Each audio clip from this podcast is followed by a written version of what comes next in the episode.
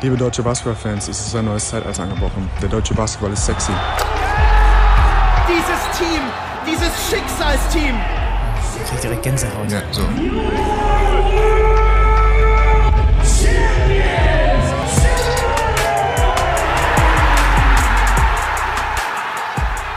Es ist der 4. Januar 2024.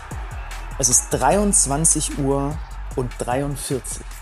Donnerstagabend, glaube ich zumindest, wenn ich nicht komplett falsch liege. Es ist Ja, im- ja, das ist korrekt. Donnerstagabend. Und es ist, es fühlt sich ein bisschen an wie eine längst vergessene Zeit, die noch gar nicht so lange her ist, Das aber stimmt, irgendwie das- schon das sehr stimmt. lange her ist.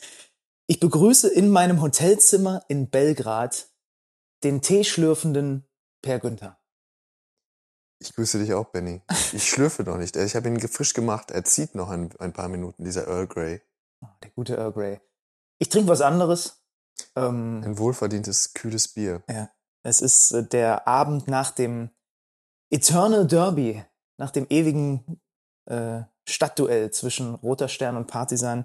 Es ist der letzte, es ist das letzte, was wir arbeitstechnisch zu tun haben Mhm.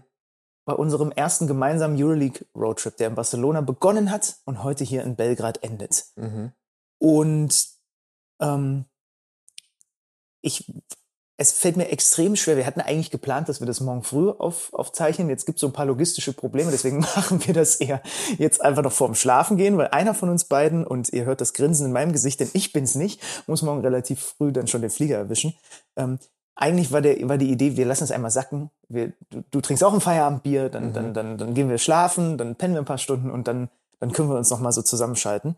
Aber ich glaube trotzdem, in der Stimmung, in der wir sind, vielleicht ist es sogar der purere Podcast, den wir heute hier Mhm. machen. Es ist auf jeden Fall der, der, der echtere Podcast. Ähm, und ich kann nur eine Sache sagen, und das habe ich jetzt lange nicht mehr gehabt. No offense zu den Basketballhallen, in denen ich so aktuell mich herumtreibe. Meine Ohren klingen Mhm. wie nach einem Rockkonzert. Das, Dein, deine auch? das oder? ist dein Metier. Ähm, nein. Meine nicht. Ich weiß auch nicht. Ich habe da, glaube ich, in der Halle habe ich da noch mal eine andere Toleranz. Und es gibt auch noch, die Halle hat auch noch einen extra Gang, auf jeden Fall.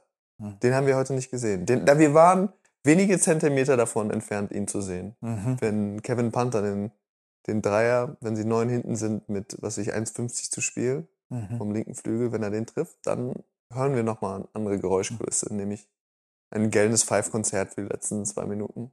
Während, also zumindest halt immer, wenn Partisan den Ball in den Händen hat.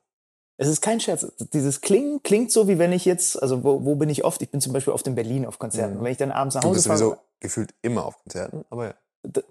Das stimmt. Ähm, das ist eventuell etwas, was ich ganz gerne mache. Und äh, wenn ich dann abends zurückgefahren bin, häufig, jetzt manchmal mache ich es auch erst am nächsten Tag und, und bin mit dem Auto aus Berlin zurückgefahren, weil Zug hast du nicht mehr erwischt, dann ist das der Klang in meinen Ohren gewesen. Den habe ich heute, also 20.000 Roter Stern-Fans haben das heute verursacht. Und trotz alledem gibt es noch eine Steigerungsform Ja, davon. das ist das Verrückte. Das Verrückte, genau. Ähm, ja, was, was geht? Wie sollen wir das machen, Benny, als alter weiß- ich Stratege? Wollen wir mal ganz noch vorne anfangen? Wollen Ja, wir ich ganz vorne Äh, stell, Erzähl mal den Leuten, was war die erste Frage, die du mir gestellt hast, als der Trip losging? Fangen wir mal da an. Als wir uns gesehen haben, was hast du mich gefragt? War, warst du in dem Flieger wo? Und dann hast du mich abgewürgt und hast gesagt, ja.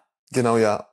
Und dann, warum hast du mich das gefragt? Äh, ich, also, äh, Per kommt aus ähm, Hamburg, ich komme aus Berlin, äh, aus Leipzig ging nichts nach, nach Barcelona und wir treffen uns in Barcelona am Flughafen, sind fast gleich gelandet. Und äh, ich bin ein bisschen eher schon aus dem, aus dem, äh, ah, guck mal, hört man das? Ich glaube, man hört es nicht so ganz, aber es, es wird Tee eingeschenkt. Das ist eins meiner Lieblingsgeräusche, wenn was eingeschenkt wird. Ähm, und ich, ich stehe da so an diesem Bereich, der, der Entrance-Bereich, äh, wo die Leute, wo, wo Eltern ihre Kinder abholen, wo Menschen mit Schildern standen, um in die Limousinen die berühmten Menschen zu verfrachten. Da stehe ich und warte auf Per. Und da kommt eine äh, blonde, jüngere Frau, eine Deutsche, die von ihrer Mama abgeholt wird. Mhm. Und sie sagte zu ihr in so einem feinsten, das darf ich jetzt sagen, weil ich habe das studiert, so Sozialwissenschaftsduktus, äh, Duktus, sagte sie zu ihr, Mama, das war der schlimmste Flug meines Lebens. Da war so ein Besoffener im Flieger. Und ich dachte mir so, das wird doch nicht, das wird doch nicht. Sagen wir mal so, du kleine Teemaus, es war. Genau, und da wolltest du von mir wissen, ob ich den denn im Flieger auch erlebt hätte. Ob Ja. ich in dem ominösen Flieger gewesen wäre, von dem die Leute, aus dem die Leute herausgefallen sind Ja. und äh, völlig verstört waren. Dann habe ich dir gesagt, ich war nicht nur in dem Flieger, sondern ich war der unmittelbare, nicht Sitznachbar, was auch nicht geil gewesen wäre, aber ich, nee, es wäre noch schlimmer. Power Ranking wäre am allerschlimmsten, wäre direkt neben gesessen zu haben. Ich habe den, den zweitschlechtesten Sitz gehabt, ich saß direkt vor ihm. Ich saß einfach straight direkt vor ihm. Der Kollege, also ich sitze nichts ahnt, also es war schon turbulent, so ein bisschen äh, meine Anreise zum Flughafen, ähm, vergesse meinen Trolley immer, also ich bin erstmal so, mein Gehirn ist so, ich habe nur Platz für genau ein Handgepäckstück. Wenn ich zwei Handgepäckstücke mitnehme, ist mir jetzt das zweite Mal hintereinander passiert, dass ich einfach nur am Security-Check nur eins mitnehme, also quasi den, den Rucksack, mit dem ich mal reise oder die Tasche, da hole ich dann auch was raus und da packe ich auch wieder, wieder rein. Und den Trolley, den ich dann einfach, mit dem ich nichts mache, den ich einfach auf nur so eine Box schmeiße, den habe ich jetzt schon das An zweite Mal nicht abgeholt. Genau. Nimmst du ihn nicht wieder mit? Hol, nehme ich Okay. einfach nicht ab, weil ich einfach, ich sehe die Box, wo mein Laptop und so drin ist. Also, Den nehme ich raus und tu das in mein, in mein, quasi in meinen Rucksack oder meine Tasche Und gehst. und mach dann alles so, organisiere alles, Okay. zieh meine Jacke an und gehe dann. Und vergiss aber, da ist ja noch, oh, egal. Das heißt, den muss ich dann, ich sitze am Gate, habe eigentlich viel zu früh da, dann sehe ich auf einmal, als ich zum Gate gehe, ich hatte doch noch einen Trolley, dann muss ich zur Bundespolizei und so weiter. Krieg das Ding noch, die haben das Ding schon notiert, da muss ich denen erzählen, irgendwie, was ich da, keine Ahnung, was da drin ist und so. Egal, ich krieg den an, lauf zurück, lauf dran vorbei, als letzter, ich werde schon aufgerufen. Das, das, das wäre schon eine gute Anekdote. Ja, ja. Äh, Ich laufe auf jeden Fall, ich werde ausgerufen, ich werde kurz panisch, ähm, weil der große Euroleague, äh, für den auch die Trom Werbetrommel gerührt wurde, wenn der nur mit Benny stattgefunden hätte, zumindest bei den Klassiko, das wäre natürlich ungünstig gewesen, da hätte ich ungern äh, mit meinem Chef danach telefoniert. ähm, auf jeden Fall, ich renne dann zum Gate zurück, werde ausgerufen, komme vorbei. Der will eigentlich einen Pass von mir sehen. Ich renne aber, bin panisch, hab Kopfhörer drin, renne an ihm vorbei und er schreit nur so, hey, are you pair? Und ich so, yeah, yeah, Daumen hoch. Bin ich zumindest einmal, das erste Mal nur mit einem Daumen hoch in den Flieger gekommen, wo eigentlich Ausweise kontrolliert wurden. Egal, ich bin drin. Ich sitze auf dem Stuhl, komme gerade runter und ich höre einfach sofort, der Typ hin, der direkt hinter mir sitzt, ist schon, hat schon richtig getankt. Sitzt aber mit seiner Freundin in der Mitte, also er sitzt, ich sitze am Fenster, er sitzt hinter mir auch am Fenster, seine Freundin sitzt neben ihm.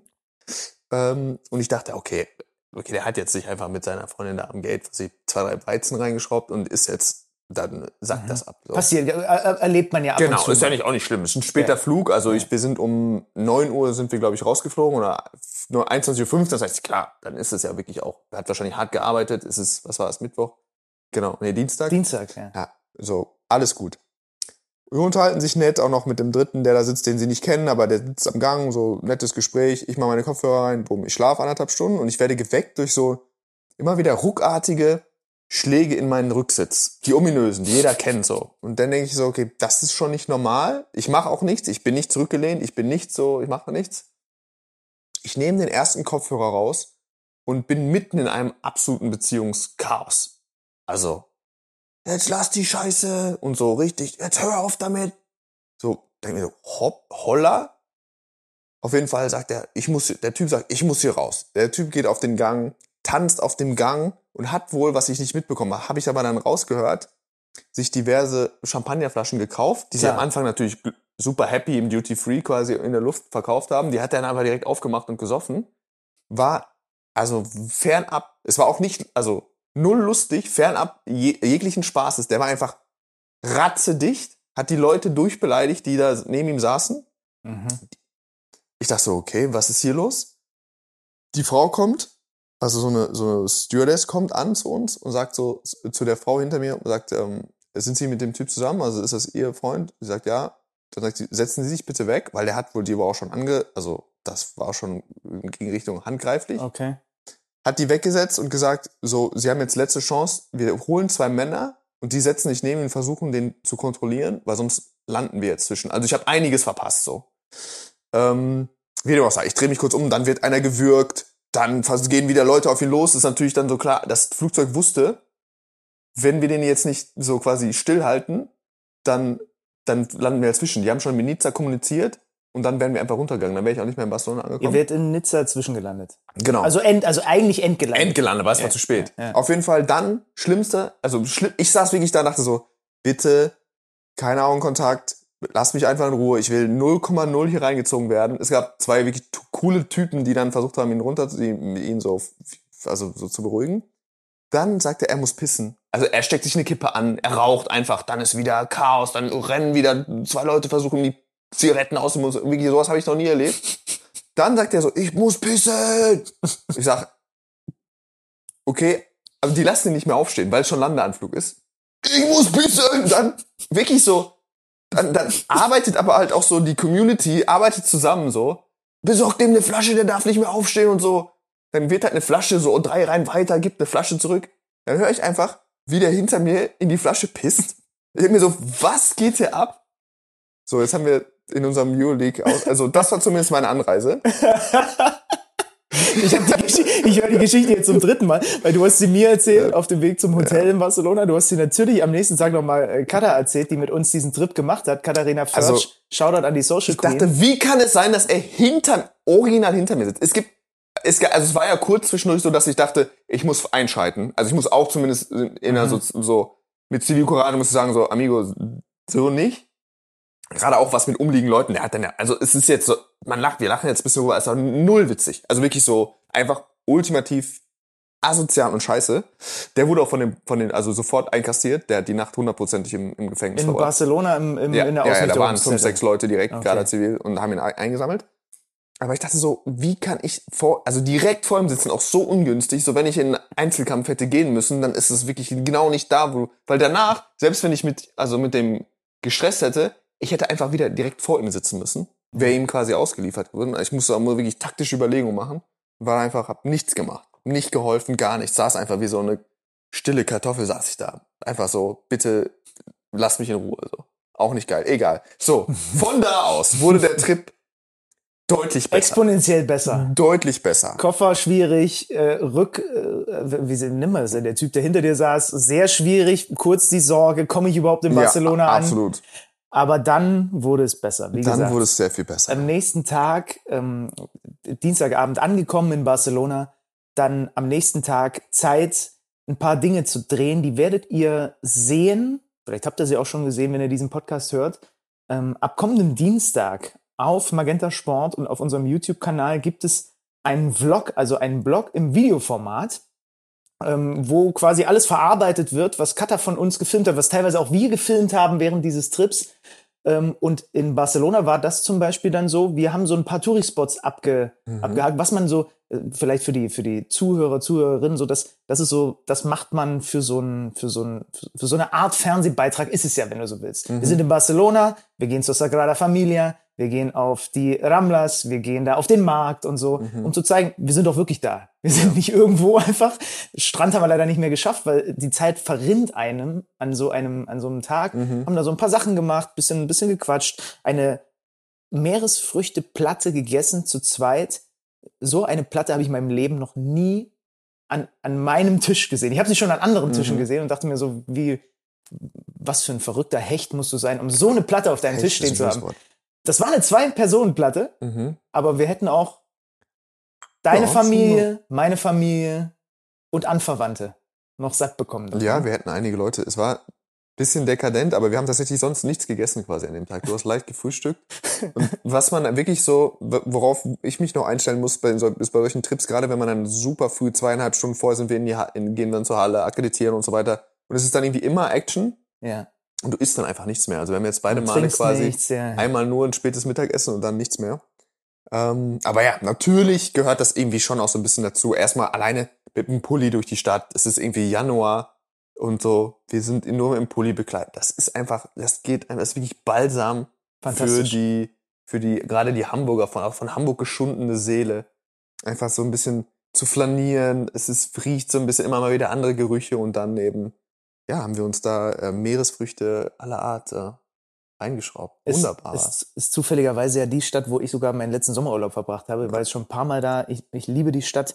Wir haben einen gefunden, der sie wahrscheinlich noch mehr liebt, denn der wohnt jetzt mittlerweile da. ja. Äh, Jan Jagler. Äh, kennt ihr alle sowieso. Der hat uns noch zu sich nach Hause eingeladen. Haben wir mal gesehen, wie der so lebt. Äh, hat auch keine Hehl daraus gemacht, uns wiederholt zu sagen, wie gut es ihm geht und wie geil es ist.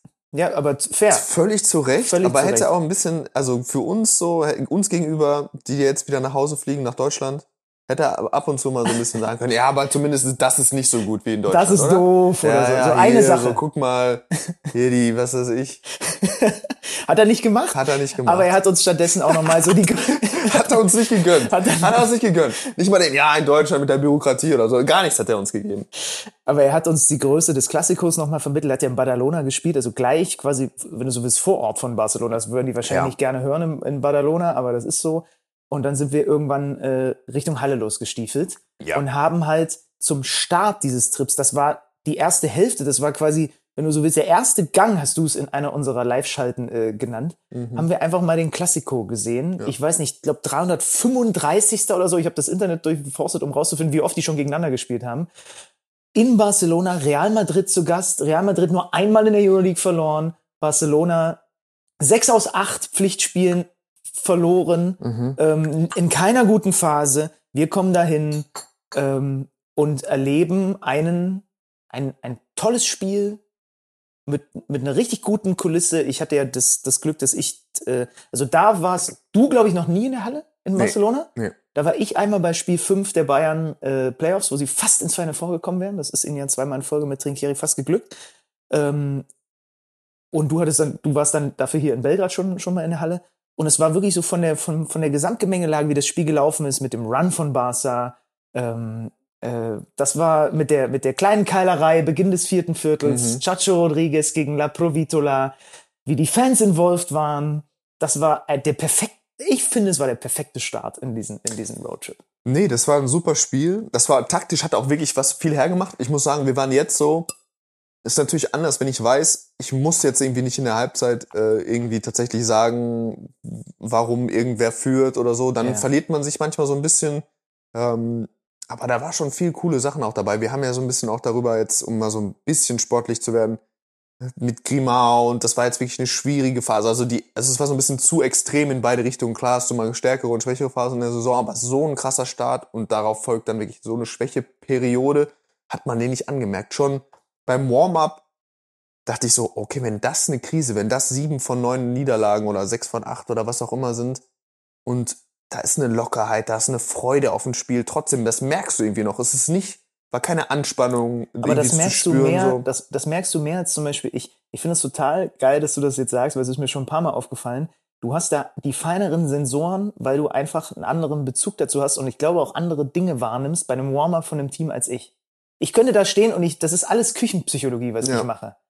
Aber du, Ich glaube, also ich glaube wirklich, da- das, das hast du und das ist, also du glaubst nicht, was, also eine Mannschaft kann die ganze Woche trainieren und ich glaube trotzdem hat ein Trainer, für den ist das wahrscheinlich schon auch eine fast schon zu hoch eingeschätzte Indi oder geschätzter Indikator für wie, wie er glaubt, wie seine Mannschaft drauf ist. Also ich kann dir in die Hand versprechen, dass es Trainer gibt, die sehen fünf Minuten vom Warm-up von ihrer Mannschaft und denken so, fuck, die sind nicht ready.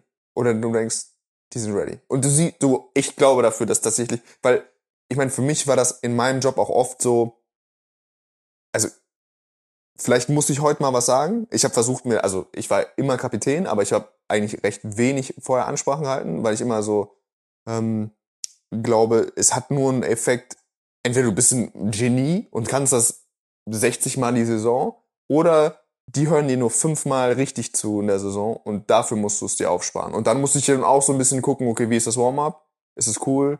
Wer macht heute die Pre-Game? Also ich habe meistens auch entschieden, also dann jemand gesagt, so sag mal heute was. Und dann schon so ein bisschen gesteuert. Also das heißt, es ist auch eine Berufskrankheit, dass ich gucke, wie das, wie ein Warm-up läuft, so wie es, so weil das tatsächlich bei mir auch Auswirkungen auf hatte, was ich mache und oder was ich glaube, was in der Kabine und wann, wie so, ob wir uns nochmal heiß machen müssen oder nicht oder so. Das heißt, ich habe da schon, glaube ich, also achte zumindest stärker darauf. Und da war ich wirklich überrascht, so, wow, die sind keine Anspannung, nicht so dieses zu viel Druck oder zu großes Spiel, so, sondern noch eine Lockerheit und dann startet Real aber wie die Feuerwehr. So, Jana Musa einen aus acht Metern. glaube ich, direkt drei, Ja. vier Dreier rein. Ja. Und du hast schon das Gefühl, wow, Real ist so nicht zu schlagen. Aber da war echt auch spannend, waren spannende Sachen dran. So, Barca spielt unglaublich, startet das Spiel groß, hat das dritte Viertel dann auch wieder groß gestartet. Dann mit Oscar verteidigt äh, über das ganze Feld La Provitola. Campazzo. Äh, nee, Campazzo. Ja. Ähm, gerne mit Satoranski auf der 1 spielen sie dann mit Kalinic auf der 2, dann sind sie astronomisch groß, switchen alles weg, versuchen dann irgendwie so das Pick-and-Roll-Spiel kaputt zu machen. Dann im zweiten und vierten Viertel sieht's ganz anders aus. Dann spielen einfach beide Mannschaften High Screen and Roll, jeden Angriff. Und La Provitola findet einfach Wesley gefühlt fünfmal hintereinander. Jedes Mal ins Herz der Ja, Verteidigung. ein, einfach gegen die Flat. Ist einfach eine Flat Coverage Klinik. So Guards, was gibt es für Sachen? Was kannst du dagegen tun? Wie tief kannst du das Dribbling ziehen? Wie lange kannst du den Pass rauszögern? Und dann so im let allerletzten Moment, wenn der Große wirklich dann denkt, okay, jetzt schließt der Kleine ab, dann trotzdem noch den Pass zu spielen. Ähm, das war taktisch toll, von der Stimmung her gut. Es war so ein bisschen nicklig. Es gab diese Situation zwischen, äh, zwischen Chacho und La Provitola. Das war schon wirklich auch ein richtig, richtig gutes Spiel einfach. Mhm. Und dann hast du gesehen, zwischen Mannschaft und Trainer, zwischen Fans, das war richtig gesund und da hat's richtig gepasst, ja. die spannendsten Sachen so vor dem Spiel, das wurde mir schon von einem Euroleague-Mitarbeiter so ein bisschen äh, angekündigt, weil das hatte ich nicht mehr so im, im Kopf von diesem Bayern-Spiel, als ich bei Barcelona war. Ab 25 Minuten vor Tip-Off wurde die Musik ausgemacht und es Mhm. gab auch keinen Hallensprecher mehr. Und dann haben nur noch in äh, Barcelona sitzen die oder stehen die, die sitzen nicht, unterm Wellblechdach die Ultras. Mhm. Die haben das Entertainment gemacht. Mhm. Und das war so krass, dass dann während des Einlaufes von Real, aber auch von Barca, es gar keinen Hallensprecher gab, Ja. der, die, der die Namen gesagt hat, Ja. zum Beispiel oder so. Und das war irgendwie auch skurril. Das war weird, fand ich auch, ja. Also es geht wohl auch wirklich aus, aus der Initiative der Fans hervor, dass Ja. sie das steuern wollen, dass Genau. sie da quasi Herr im Ring oder Chef im Ring sein wollen. Ja, ich finde ich finde das fair. Ich finde das, es kann eben auch dieses manchmal wie in der NBA zu showige, zu überladende und jetzt kommen noch schnell die T-Shirt-Kanonen und jetzt kommt noch dann der und wieder die nächste Animation und jetzt everybody clap your hands und so. Das, das kann ich verstehen, dass du es nicht willst, dass du es so ein bisschen purer halten willst, aber dein Namen, dass dein Name aufgerufen wird, wenn du, wenn du, wenn du in die Halle läufst oder wenn du dann aufs Feld läufst, Das so, das finde ich ist schon auch immer ein besonderes Moment, so, das finde ich gehört für mich einfach irgendwie dazu. Ja, es, wurde, es wurde einfach kein Name von keinem Barca-Spieler Dann gerufen. kein Spielstand, kein und so, kein gar nicht, kein Animieren, kein nichts. Das war, war, war sehr skurril. Äh, wir hatten ja dann die äh, Gelegenheit, ich habe mit Oscar da Silva nach dem Spiel auch noch gesprochen. Er sagte auf die Frage, wie ist denn das so, Campazzo zu verteidigen, ist ja jetzt nicht so der klassische Gegenspieler, den du so hast. Mhm. Ja. Ja, manchmal ist er da, manchmal nicht. Also man muss so ein Ja, der bisschen bewegt gucken. sich schon verrückt in der Defense, wirklich. Also da, er war jetzt nicht in so vielen direkten 1 gegen 1 Situationen, Ja. wurde nicht so getestet, Campazzo hat das nicht so gemacht, sondern die haben schon versucht, dann so ein bisschen erstmal weiter zu spielen und dann ein bisschen später in der Possession dann irgendwie eine Lücke zu finden oder, oder ins 1 gegen 1 zu gehen. Aber du hast schon in anderen Ansätzen gesehen, wenn er seine Füße, wenn, wie der slidet, die, die Richtungswechsel, wie schnell er da lateral ist, das sieht schon, also wirklich außergewöhnlich aus für einen großen Spieler. Ich sage dir, um nochmal auf das Warm-up zurückzukommen, es gab irgendwann den Moment, den wir beide, ich wusste, in dem Moment, ich musste gar nicht zu dir gucken, du warst in dem Moment an einer anderen Stelle in der Halle, aber ich wusste, das ist der Moment, auf den wir beide gerade achten. Campazzo und La Provitola begrüßen sich. Und wenn durch irgendeinen verrückten Zufall, das würde in, in keinem Paralleluniversum passieren, aber wenn die beiden zu mir gekommen wären und gesagt hätten, Junge, kommst du mit, wir machen uns einen schönen Abend, ich wäre mitgegangen, ähm, weil Campazzo und La Provitola eine dermaßen eine Lässigkeit ausschreiben. Bei La Provitola haben wir in einer der Live-Sendungen schon drüber gesprochen, Mhm. ich glaube auch in einem der Podcasts, vielleicht der, der, der coolste Typ in der, in der Euroleague. Du schmeißt die auch so in ein, also ich fand, die waren super lässig und sie haben sich einfach so, Mann, das Klassiko und die werden gleich, wenn die aufeinandertreffen, ultra hart gegeneinander spielen. Ja. Das Oh, ist einfach willst die- klar. Ah, aber du willst die Unterscheidung machen in der Lässigkeit? Ja, für mich ist Laprovitola auf einem anderen Stern. Ich weiß gar nicht, wie Campazzo, wie er sich kleidet. Ich weiß gar nicht, was das für ein Typ ist. Ich glaube, der ist schon so, auf mich wirkt der so ein bisschen straighter, so schon, weiß ich nicht. Ey, Laprovitola, der könnte für mich mit einem Longboard, der wirkt auf mich, als würde er manchmal mit einem Longboard zum Spiel fahren. Mhm. Und im Gegensatz zu Der hat so eine frische kleine Kappe, aber nach oben geknickt.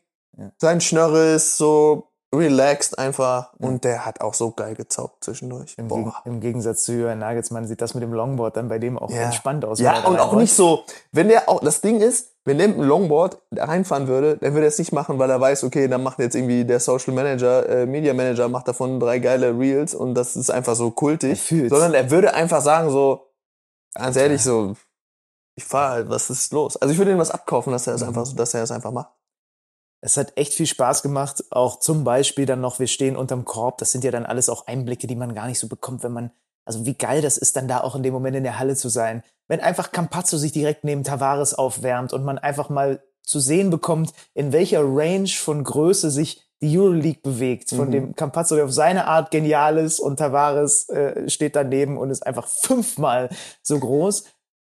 Und diese äh, Halle, wie gesagt, die ich, wo, wo ich schon einmal irgendwie zu Gast sein durfte, das, das fand ich auch in, in, interessant, so deine Gedanken auch dann äh, so vor dem, dem Spiel zu dieser Halle, weil das hat schon in seiner, anders als heute hier in Belgrad, in seiner Überschaubarkeit, hat das was sehr, was ist denn das richtige Wort, was Erhabenes? Ja, es ist so ein bisschen, ich finde, das schwingt auch so vom Publikum her mit. Ich habe das Gefühl, da sitzen auch so, wie soll ich das sagen?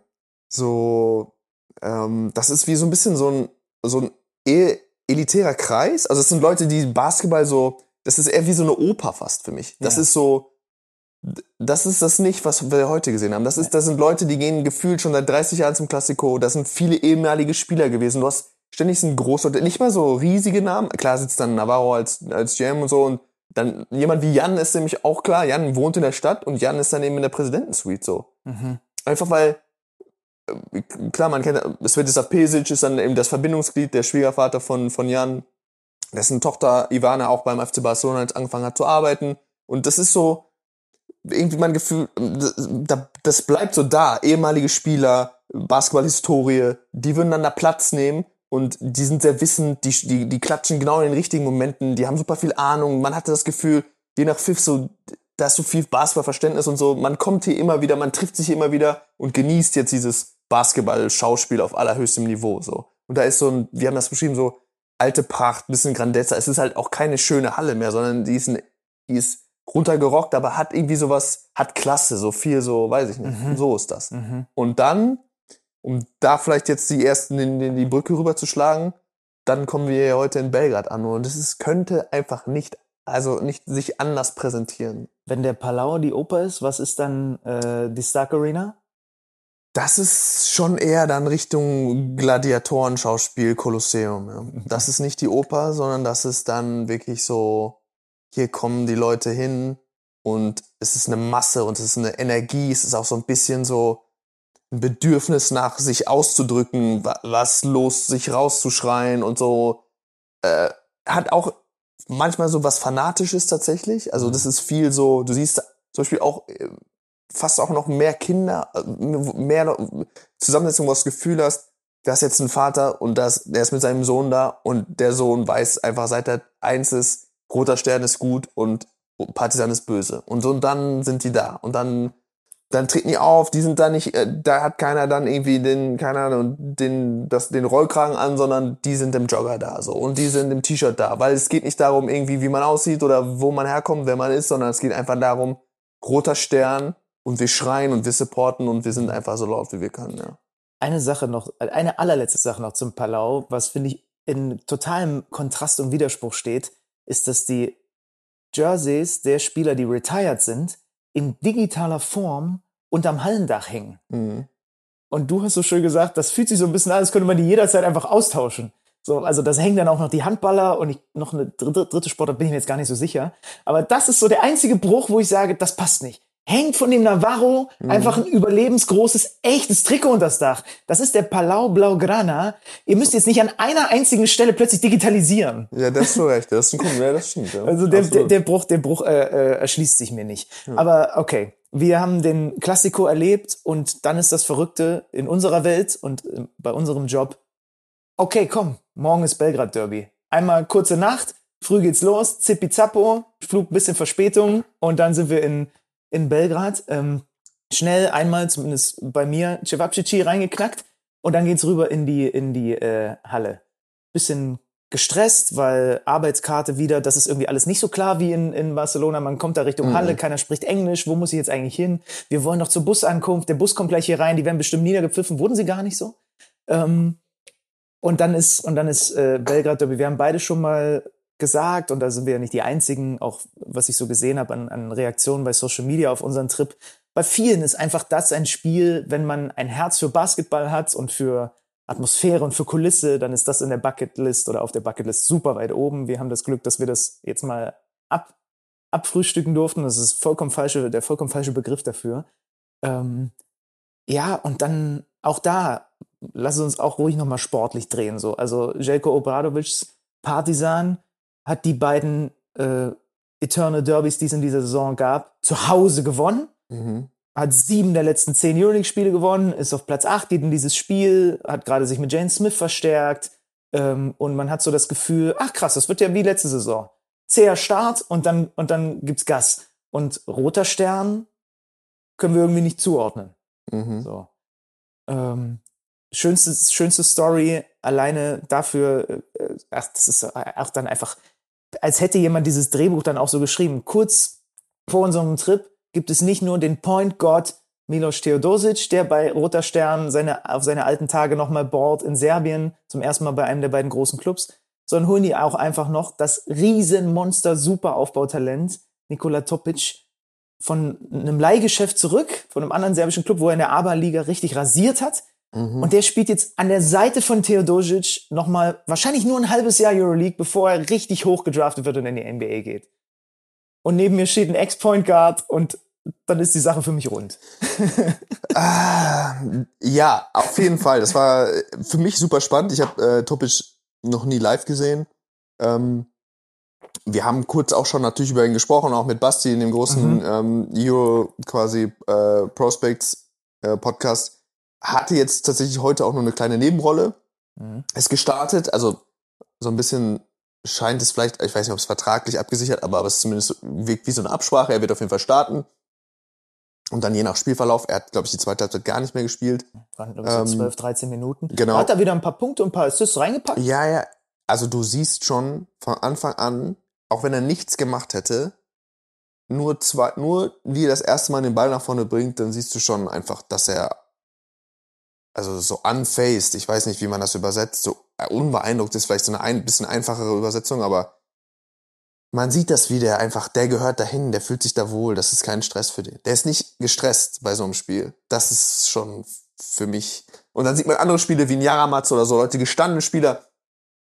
Und der hat dann so ein bisschen, ist eigentlich offen an der Dreilinie, verweigert den dann, aber penetriert nochmal, macht einen extra Pass und so. Und klar, Partisan war halt 20 hinten das ganze Spiel, aber man sieht so ein bisschen so, das ist auch für diese Spieler wirklich was Besonderes. Generell muss man ja einmal Klammer auf, existiert dieser Heimvorteil in der Euroleague noch ganz anders als in, in den nationalen Ligen zum Beispiel. In der BBL gewinnen die Heimsp Heimteams nur noch 52 Prozent ihrer Liga, ihrer Spiele ungefähr. Das ist also quasi kaum noch existent. In der Euroleague sind es fast 60 Prozent oder Mhm. höher manchmal. Also es ist wirklich noch Vielleicht ist es ein bisschen Reise, wer weiß, man kann das natürlich alles immer nicht so ganz äh, rausrechnen, aber für mich ist es wirklich noch Kulisse. Fans auf diesem Niveau haben die tatsächlich noch einen großen Einfluss auf das Spiel.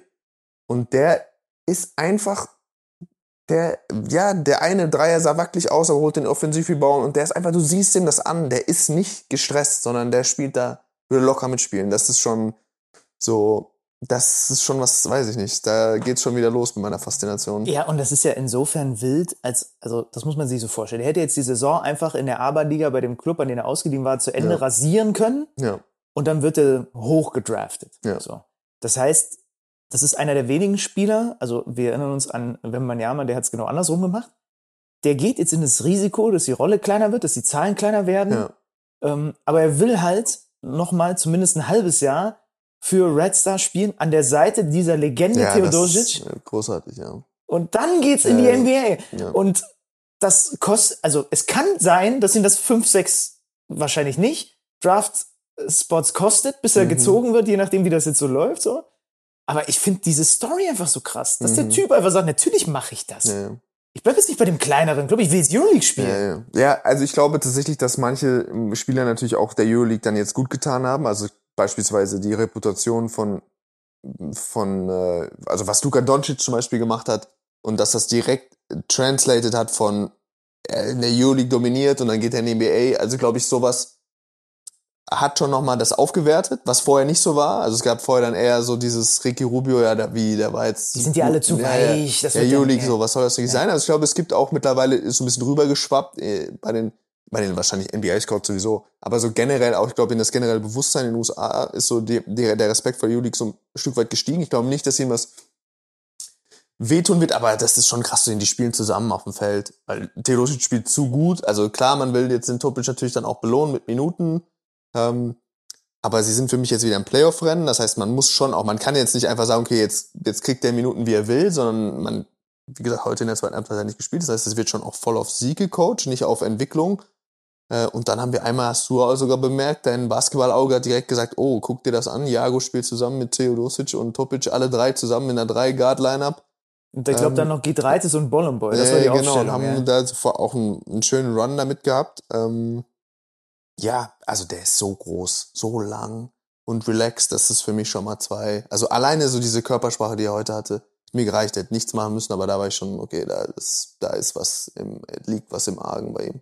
Bevor wir auf die äh, Surroundings eingehen und auch nochmal erklären, wo du unter anderem einen Teil der, der Pre-Game-Show äh, äh, beobachtet hast, das Spiel an sich, wir haben es wir haben's dann, irgendwann schwappt es bei uns so ein bisschen um. Zu Beginn denkt man sich, ah super, das Heimteam startet, Mhm. irgendwie auch das Underdog-Team. Aber jetzt muss irgendwann von Partisan was kommen und es kam irgendwie nichts, ähm, was, die, was der ganzen Sache nochmal das i-Tüpfelchen oben drauf gegeben hätte. Ne? Wenn Partisan, du hast es vorhin zu Beginn des Podcasts gesagt, es gab so, es gab so zwei Momente, da hätte vielleicht nochmal was so ein bisschen sich Mhm. kippelig anfühlen können und dann wäre es nochmal enger geworden. Ja, also auch da wieder überraschenderweise schafft es Roter Stern wirklich Partisan mit die beste Euroleague Offense ähm, zu kontrollieren. Lag zu großen Teilen auch daran, dass sie switchen konnten heute, auch gerade mit Gillespie, der in seinen 14, 15 und dann waren es glaube ich 16 Minuten am Ende unglaublich Wow. produziert hat, ähm, wirklich abgeliefert hat und eben auch entscheidender Faktor defensiv war. Also Roter Stern, Sferopoulos fängt früh an, alles zu switchen und kaum der, also diese Firepower Guards haben es nicht geschafft, sich da klare Vorteile rauszuspielen. Da immer wieder sah eine Offense so aus, der eine penetriert, schlägt seinen Mann nicht klar genug, muss wieder rauspassen, der nächste penetriert und dann nimmt irgendeiner einen schwierigen Wurf am Mann. Ähm, das war jetzt so nicht unbedingt vorauszusehen und dann hat der vorne seinen Dinger gemacht und einfach die beiden Guards waren in Pick-Around-Situationen kaum zu kontrollieren. Die haben Partisan sind wieder so ein bisschen rausgetreten, wurden gesplittet, wurde an vorbeigegangen. Theodosic hat den großen Jungs Fouls angehangen, wie er wollte. Gillespie spät gefunden. Ähm, und trotzdem dachte ich, Partisan ist eben ein Team dieses Jahr, was ständig diese Runs hat, dann eben eine schwache, schwache ersten Halbzeit, eine starke zweite oder ein krasses ein Viertel reicht ihnen, um dann irgendwie mal das mit 15 Punkten zu gewinnen und wieder ranzukommen. Das haben wir uns schon erhofft. Also ich wollte natürlich ein knappes Spiel sehen. Ich, also ich sympathisiere auch, wenn du, also tatsächlich ein bisschen mehr mit Partisan. Ich weiß nicht, nicht mal warum. Ähm, oder zumindest finde ich, gibt's da vielleicht ein, zwei. Ich finde auch beide Seiten alle toll, ist auch jetzt, aber irgendwie weiß ich auch nicht, hätte ich mir gewünscht, dass die, die das machen. Vielleicht einfach so, weil ich irgendwie das Gefühl hatte, letztes Jahr war es für sie so nach so einem 0-2, einem 2-0 Vorsprung vor Real irgendwie und dann ist das so mit der Schlägerei und so alles so blöd gelaufen, dann haben sie es so knapp verloren, dass da irgendwas mithängt, dass ich irgendwie will, dass sie dieses Jahr wieder erfolgreich sind oder zumindest nochmal eine Chance kriegen, da anzuknüpfen und das vielleicht wettzumachen, was letztes Jahr passiert ist. Ähm, und dann haben wir uns immer diesen Run herbeigesehnt und dann kam er noch recht spät und trotzdem hätte es vielleicht gereicht. Ähm, ich glaube, Jago hat fast einen Ballverlust, dann fast 14 und ähm, Panther kriegt den Ball und Jago fault ihn, glaube ich, recht deutlich, kriegt den Ball wieder und macht dann And One. Und ähm, das war also für mich ein 4-5-Punkte-Swing. Äh, und dann eben der offene, wie gesagt, der Dreier von Panther, äh, kurz vor Schluss, der es dann auf 6 gestellt hätte und dann wäre es nochmal wirklich, ui, ui, da wäre es nochmal kribbelig gewesen. Und wir geworden. mussten, wir mussten uns auf der Pressetribüne fast zusammenreißen. Das Verrückte ist, du sitzt auf einer Pressetribüne, aber um dich rum sind trotzdem nur roter Ja. Sternfans, wohin du guckst. Und einmal hat Günni die Faust gemacht, als von Partisan doch noch mal was Ja. kam. Und die war aber sehr, das war so eine ganz, nee, das war, das war so eine versteckte. das war eine Undercover-Faust. Ne? So, so, also, ähm, nee, nee, so reckless bin ich dann doch nicht. Ich habe das letztes Jahr erlebt. Ähm, da wähnte sich ein, äh, wie gesagt, ich war letztes Jahr für das Partisan gegen Realspiel äh, da eben genau das erste Spiel nach der Schlägerei oder nach der Schubserei oder Bodyslammerei. Und da waren tatsächlich, glaube ich, zwei Real ähm, Presseleute dabei, die an diesem Pulk, in dieser Halle, und die waren wirklich auf sich alleine gestellt, diese zwei armen Kerle, und die haben noch recht offensiv auch gefeiert, auch Punkte von Real und so. Aber irgendwann haben sie auch das, also war ihnen, glaube ich, die Kulisse dann zu bedrohlich, haben damit aufgehört. Das heißt, sogar auch im Pressebereich musste man es ein bisschen mit Vorsicht walten lassen. Ich habe hier in meiner Hosentasche, um jetzt vielleicht auf die Surroundings zu kommen. Wobei, nee, ich will mit dem Surrounding gar nicht anfangen. Also ich habe in meiner Hosentasche etwas, das, äh, das habe ich in der Nähe der Partisan-Bank gefunden. Kommen wir gleich nochmal drauf zu sprechen. Also wir haben das, das Spiel gesehen. Es war überraschend, wie straightforward gut, also ich habe auch hier und da mal gedacht, jetzt so ein bisschen Abgezocktheit von einem Leday in der einen oder anderen Mhm. Situation hätte Partisan vielleicht auch ganz gut getan.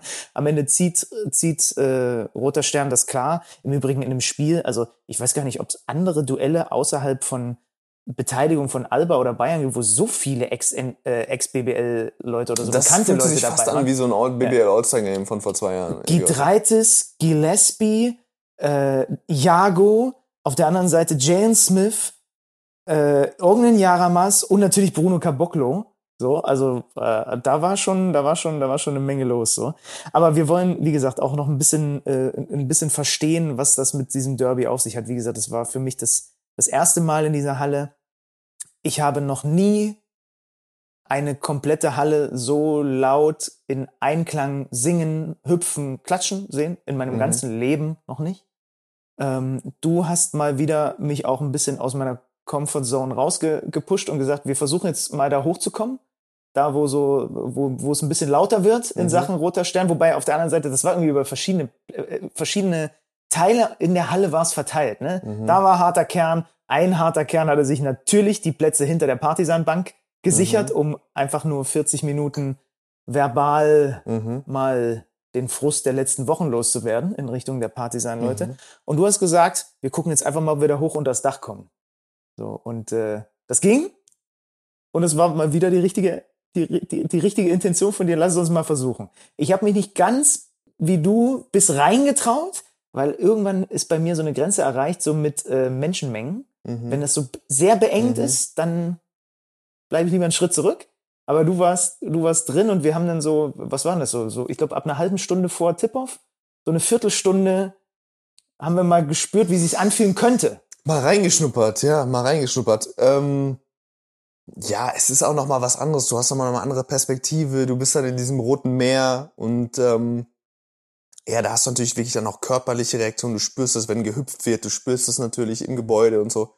Ähm, das ist schon noch mal auch irgendwie, ja, finde ich, gehört dann also ein Stück weit dazu. Wir haben uns ja auch recht sicher gefühlt. Aber das ist tatsächlich ein guter, ein guter Einstieg, weil das ist, glaube ich, schon auch das Thema, worüber man am meisten noch sprechen kann nach so einem Spiel, unabhängig davon, dass es ein tolles Spiel war, wo jetzt diese, du hast es ja auch schon in der Halle quasi angerissen, wo die Abkulterei aufhört oder zu viel ist, wo quasi wirklich dann äh, zu wenig Sicherheit vielleicht geboten wird, wo es auch einfach nicht mehr sportlich ist, was passiert von den Rängen. Also dieses quasi dieses Abgrenzen zwischen, okay, da brennt jetzt ein Bengalo, das ist dann irgendwie ein cooles, äh, ein cooles Foto, wenn direkt neben Duschko äh, äh, Jelko Obradovic, äh, der irgendwie so selber in diesem riesigen Poster dann direkt dann äh, ein Bengalo brennt oder dieses Hüpfen ist natürlich, dieser Support ist geil, aber das wäre, wir haben, wie du schon ange, angestellt hast, wir haben auch Sachen fliegen sehen, da oben in diesem Gang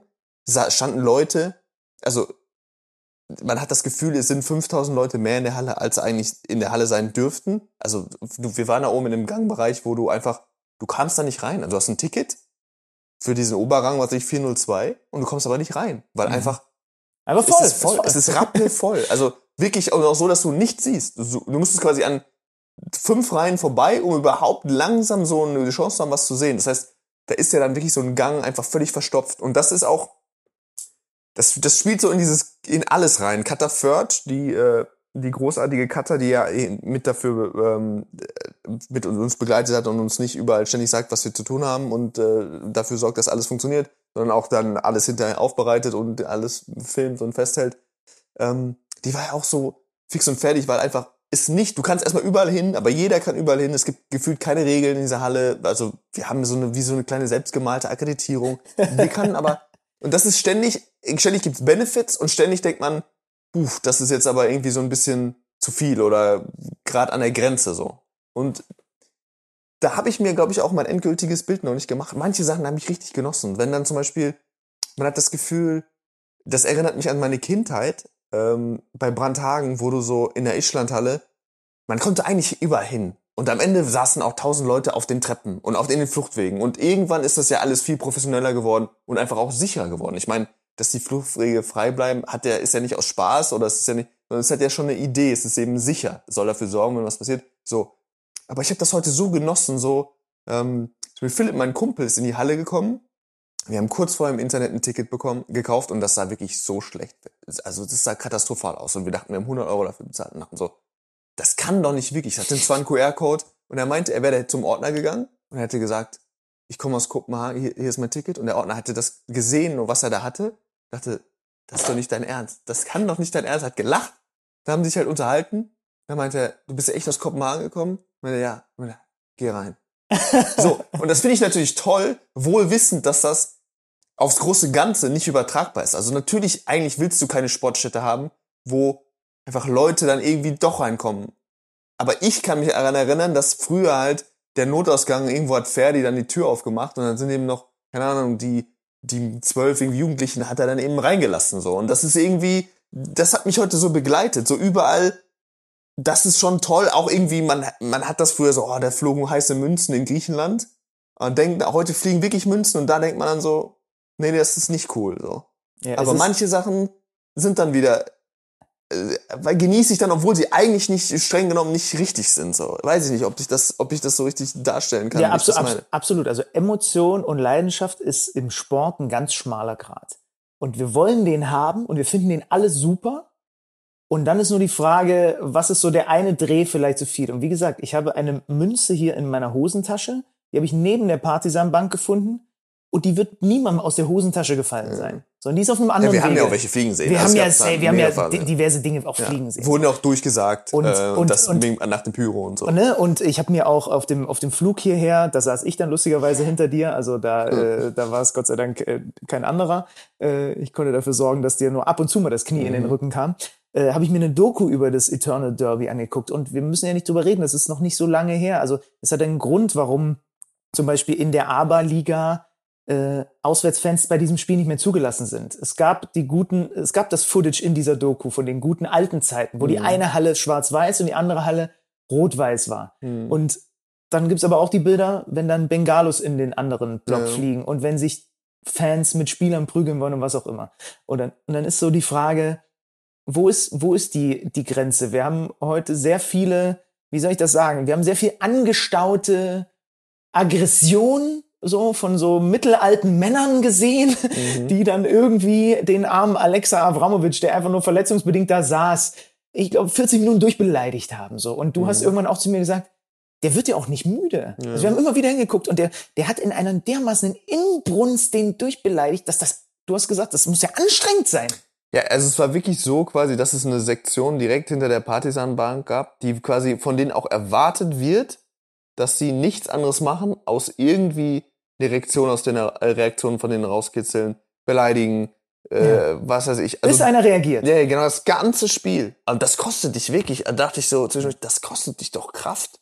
Also so. Und, und das ist dieser Spagat, weil auf der anderen Seite sitze ich da, du sitzt rechts neben mir und rechts neben dir sitzt Katharina und die zeigt uns ihre, ihren Arm mit der Gänsehaut, ja. wenn die ganze Halle, und das ja. ist in dem Fall keine Plattitüde, die ganze Halle ja. singt, die ganze Halle springt, die ganze Halle klatscht. So, und deswegen, ich bin so auf dem Trichter, wir haben uns kurz während des Spiels darüber unterhalten. Meinetwegen sollen sie sogar, gut, auf der anderen Seite, ich verstehe es nicht, was sie pöbeln, weil ich kein Serbisch kann. Du kennst zumindest äh, vom mhm. einen oder anderen im Basketball. Also unverkennbar, die ein oder andere Redewendung. Ja. Also mhm. heute ist mir ja. über die Lippen gegangen, dass ich so sagte, ja, das sollen sie ja pöbeln, was sie wollen, mhm. solange nichts fliegt, so. Ja. Weil es irgendwie zu dem Gesamt was ist es, Kunstwerk, Gebilde mhm. dieses Derbys so passt. Natürlich. Aber deswegen fahren wir halt auch hin so. Und das ein, es ist so schwer. Ja, ich, genau. also eigentlich fand ich es heute, äh, also genau so kann es bleiben. Genau so fand, also ich fand nicht so drüber, ja. man kann jetzt über das Bengalo sprechen. Ja. Ähm, aber sonst war es eigentlich genau so, fand ich, wurde die Grenze, mhm. war es eigentlich perfekt, was heißt perfekt, ja. aber genau so soll es irgendwie auch sein. Und es wäre schade, wenn man in 15 Jahren hierher kommen würde und es wäre halt drei Stufen cleaner und irgendwie dann auch sicherer, aber irgendwie, nee, eigentlich so, genau so, nicht viel mehr. Also ja. ein spannendes Spiel hätte natürlich noch mehr, irgendwie mehr Emotionen und dann wäre es nochmal, das hätte ich mir schon noch gewünscht. Es war, genau, es war noch bisschen Luft, vielleicht Luft für 15 Prozent, aber dann mhm. in manchen Bereichen auch, dann ist auch dann Schluss. Ja. Also wenn es großartig anders werden würde, warum ist das denn bei so vielen Leuten auf der Bucketlist? Ähm, dann würden wir hier morgen nicht wegfliegen und mir würden immer noch so ein bisschen die Ohren schellen ja. und ich, ich meine, wir haben dann noch so ein, zwei Aufsager nach dem, nach dem Spiel gemacht Und, oder sagen wir mal so, der Aufsager, den wir vor dem Spiel gemacht haben, das war wirklich seit Jahren das erste Mal wieder, dass mir einfach die Worte gefehlt haben und ich habe gerungen, weil das wurde plötzlich laut und wir haben diesen Aufsager gemacht und mein Kopf hat gedröhnt und du hast irgendwann nach so fünf Sekunden gemerkt, oh, von dem Zander kommt jetzt nichts mehr, der stolpert hier sich ein zurecht. Die haben nicht die Worte, die hat ein einziges Wort gefehlt. Du hingst einfach mit einem der Ja. im Klassiko. Gleich startet der und du hast irgendwie gehofft, du bist ja sehr kreativ, dass dir irgendwas einfällt, was auf dieses der jetzt noch passt und dieses Belgrad-Spiel beschreibt. Und ich, also da gibt es, glaube ich, einfach kein Wort für. Ja, und, und aber wenn, dann passiert das halt hier. Und Ja. deswegen ist so dieses, genau wie du sagst, es soll sich nicht so krass ändern. Ich hätte jetzt nichts dagegen, wenn jetzt der eine Papa, den ich da gesehen habe, das war so der krasse Kontrast. Es gab gestern im Palau einen ganz kleinen Jungen, der hatte so ein Papp-Campazzo-Schild. Das war das Süßeste des ganzen Abends. Ja. Und der perfekte Kontrast beschreibt heute der kleine Junge schräg links von uns auf den Schultern seines Papas, der mit doppeltem Mittelfinger in Richtung Partisanbank unterwegs ist. Ja. Das brauche ich jetzt nicht. Ja. Aber wie gesagt, es ist ein schmaler Grad und es macht natürlich auch diese Emotionalität aus. Und ich meine, wir müssen nicht drüber reden. Es sind schon Leute richtig schlimm auch zu Schaden gekommen Ja, bei ja, diesen na, Derbys. klar. Gott Das sei Dank haben sie das jetzt irgendwie so weit in den Griff bekommen. Das ist dann halt super schade, weil es gab, glaube ich, es gibt, glaube ich, immer noch in dem Pokalwettbewerb, der findet an einem neutralen Ort statt. Mhm. Und das war letzte Saison auch so.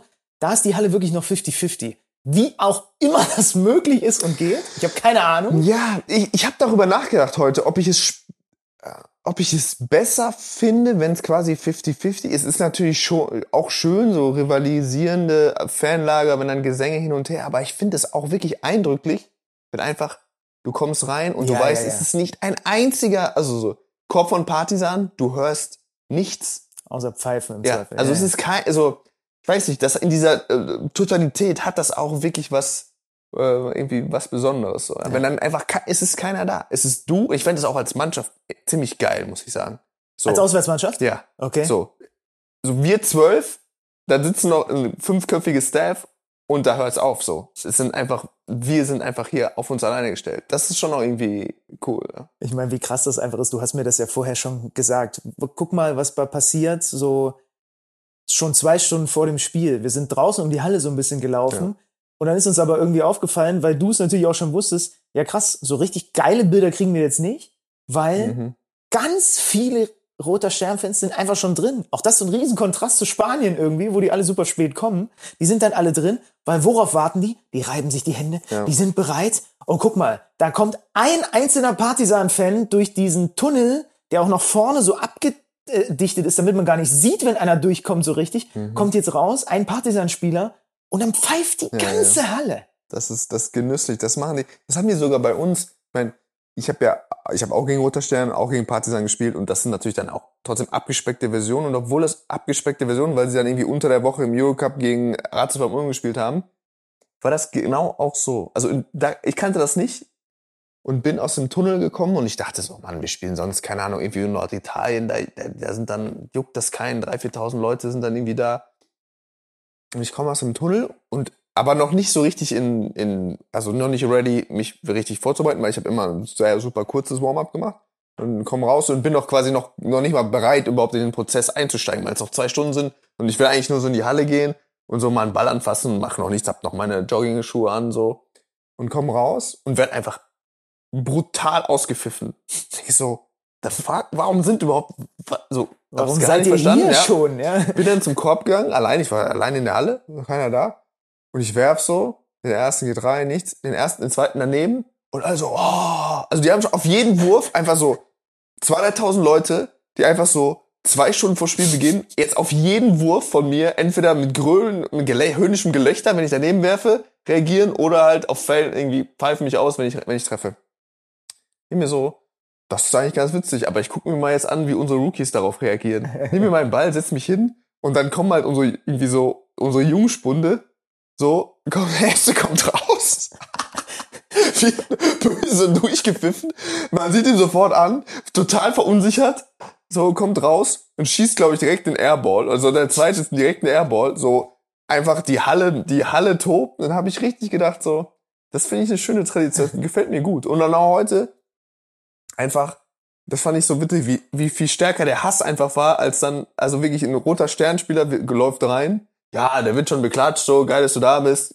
Schön dich zu sehen. Und dann aber Partisan-Spielereien und dann einfach Lautstärke, irgendwie 80, 85, 90 Dezibel, eine Stunde 45 vom Wir Spiel. wissen ja, wie es ist. Ne? Es ist leichter, gegen etwas als für etwas zu sein. Das Absolut. ist in dem Fall auch so. Absolut. Äh, äh, besondere Szene nach dem Spiel. Milos Teodosic, der alte Mann, geleitet erst Jelko Obradovic Richtung Tunnel raus aus der Halle, damit auch bloß niemand was wirft. weil Es wird Ja. sich ja wohl niemand trauen, Milos abzuwerfen. Ja. Und dann auch die ganze Mannschaft. Krass. Ja. Also habe ich schon ein paar Mal gesehen, dass dann auch, wenn es so richtig kurz vor richtig Eskalation ist, die dann teilweise sogar ein, ein Spieler, eine Mannschaft, ein Spieler, andere Mannschaft, einfach um sicher zu gehen, dass da jetzt nichts passiert. Ja, und genau. Milos hat die alle da rausge. Ja, ja. Eskortiert, ja, wunderbar. Und auch das haben wir gesehen. Du hast von einem Nedovic-Dreier letztes Jahr ähm, erzählt, der also In quasi? Ja, einen Game Winner in Partisan geschossen, wo er auch sich dann so ein bisschen, ja, es gab einen Stare-Down und so, aber trotzdem ha haben die Spieler ein Bewusstsein dafür, wie viel sie den, den Zuschauern überhaupt geben dürfen. Also du siehst jetzt nicht, dass die Fans nochmal eingepeitscht werden von den Spielern. Es gibt keine übermäßigen Reaktionen Richtung Fans, Richtung Gegner oder so, sondern es ist so, ich habe das die, wirklich das Gefühl, die Spieler wissen, okay, hier ist schon, liegen einfach ein paar Zündschnuren. Wir spielen natürlich hart und wir sind angestachelt und so, aber wir zünden jetzt, legen jetzt nicht noch irgendwo hier noch kleine Feuer. So, da, und das ist genau das Gleiche. Die haben natürlich auch ein Gefühl dafür, okay, wir wollen, dass das in diesem sportlichen Rahmen bleibt. Wir, wir sind uns dessen bewusst der Rivalität, aber dann wird dann im Arm um den, um den, um den Gegenspieler gelegt, wenn das Spiel vorbei ist, dann wird er rausgebracht.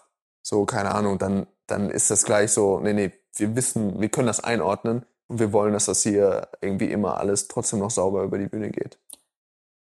Was für mich besonders krass war und auch nochmal so ein Kontrast zu gestern, also du hast das fachkundige Publikum angesprochen, ich finde es auch in Spanien zum Beispiel total geil, dass es einfach äh, vier verschiedene tagesaktuelle Sportzeitungen gibt, die jeden Tag erscheinen, gedruckt. Print! Print, ja, jeden Tag, Mundo Deportivo, Marca, Sport und wie sie alle heißen. Und da wird dann auch, wir haben, ich habe mir eine Ausgabe mitgenommen, das wird so mein Andenken werden. Wir haben heute so ein bisschen drin geblättert. Du, dein Spanisch ist aktuell deutlich besser als meins, was eine Schande für mein Spanisch ist. Ähm, äh, Ist gar keine Schande eigentlich, schlechter Spanisch Nein, zu du bist, du bist, du bist natürlich ein sehr gutes, du bist ein sehr guter Spanischsprecher. Ich war das allerdings auch mal. Ich, ich war nur beschämt jetzt, äh, muss ich wirklich sagen, wie du dann das geregelt hast, alles einfach in deinem, in deinem guten spanischen Flow drin. Und da hat man so gesehen, ah, das ist auch fachkundig, wird das dann auch da analysiert in den, in den Printmedien und so weiter. Ja, man muss erstmal die ganzen Fußballseiten überblättern, aber es kommt dann irgendwann. Mhm. Aber dann steigen wir heute in ein Taxi vom Flughafen zum Hotel.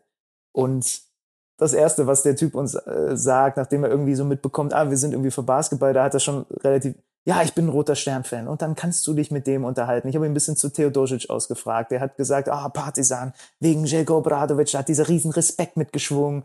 Dann hat er über Micic gesprochen. Jokic kam ein bisschen schlecht weg, fand ich auch interessant. Der spielt, der, der spielt ihm zu wenig Nation, nur wenn er Bock hat oder Ja, so. aber da hörst du das, ne? Also du kannst die NBA-Meisterschaft gewinnen, du kannst der beste Spieler der Welt jetzt sein und aus Serbien kommen.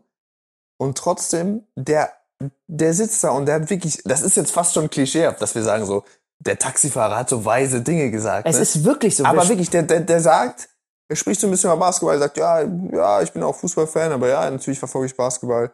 Ähm, und sagt der Theodosic, du fragst ihn nach Theodosic und er sagt, Theodosic, der hat mit gebrochener Hand für Serbien gespielt im Nationaldress. Werde ich ihm nie vergessen. Er ist für mich da, der Größte. Der hat nicht gesagt, der spielt die krassesten Pässe, sondern der hat für uns gespielt.